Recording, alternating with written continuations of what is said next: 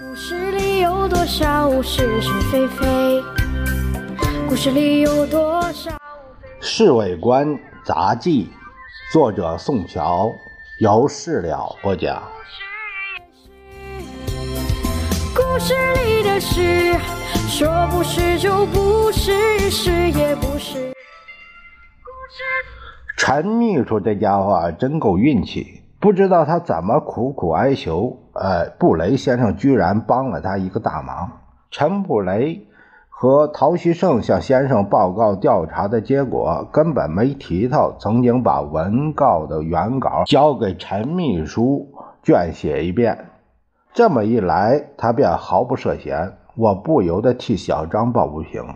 假如当时侍卫长多担当点那不至于落一个永远禁闭。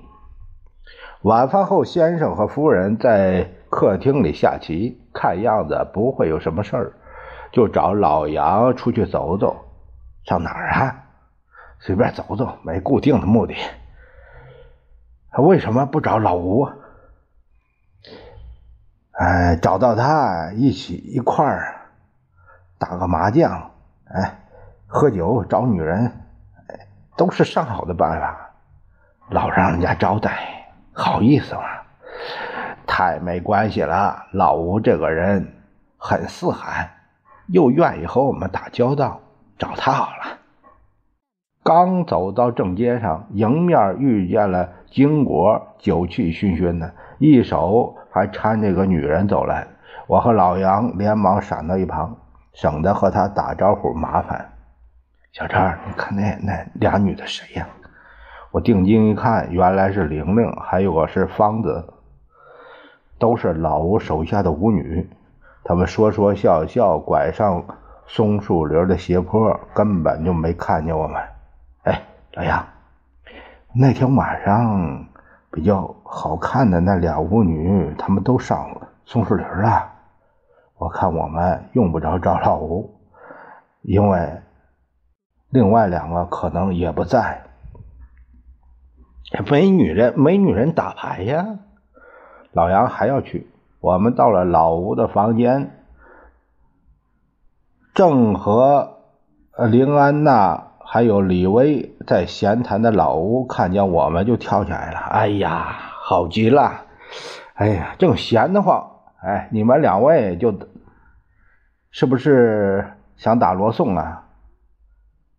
看样子老吴啊是一个好赌之徒。哎，来来来来，哎呀，我是存心送铜店来了，还是搓麻将好了。林安娜是这样说，我和李薇两个人搭伙，加上你们三个人，刚好够搭的。也好，麻将啊，我并不反对。不过啊，你们两位小姐可是要吃亏啊。为什么？李薇忙问。因为永远是三堂会审的局面，不管你们哪位上场，老杨居然学会了吃豆腐。杨先生，你们三个人谁是王金龙啊？林安娜毫不在乎，完全是打沙蟹的翻类似。三堂会审的结果，我们三个男的全输钱。说是就是，不是也是。故事里的事，说不是就不是，是。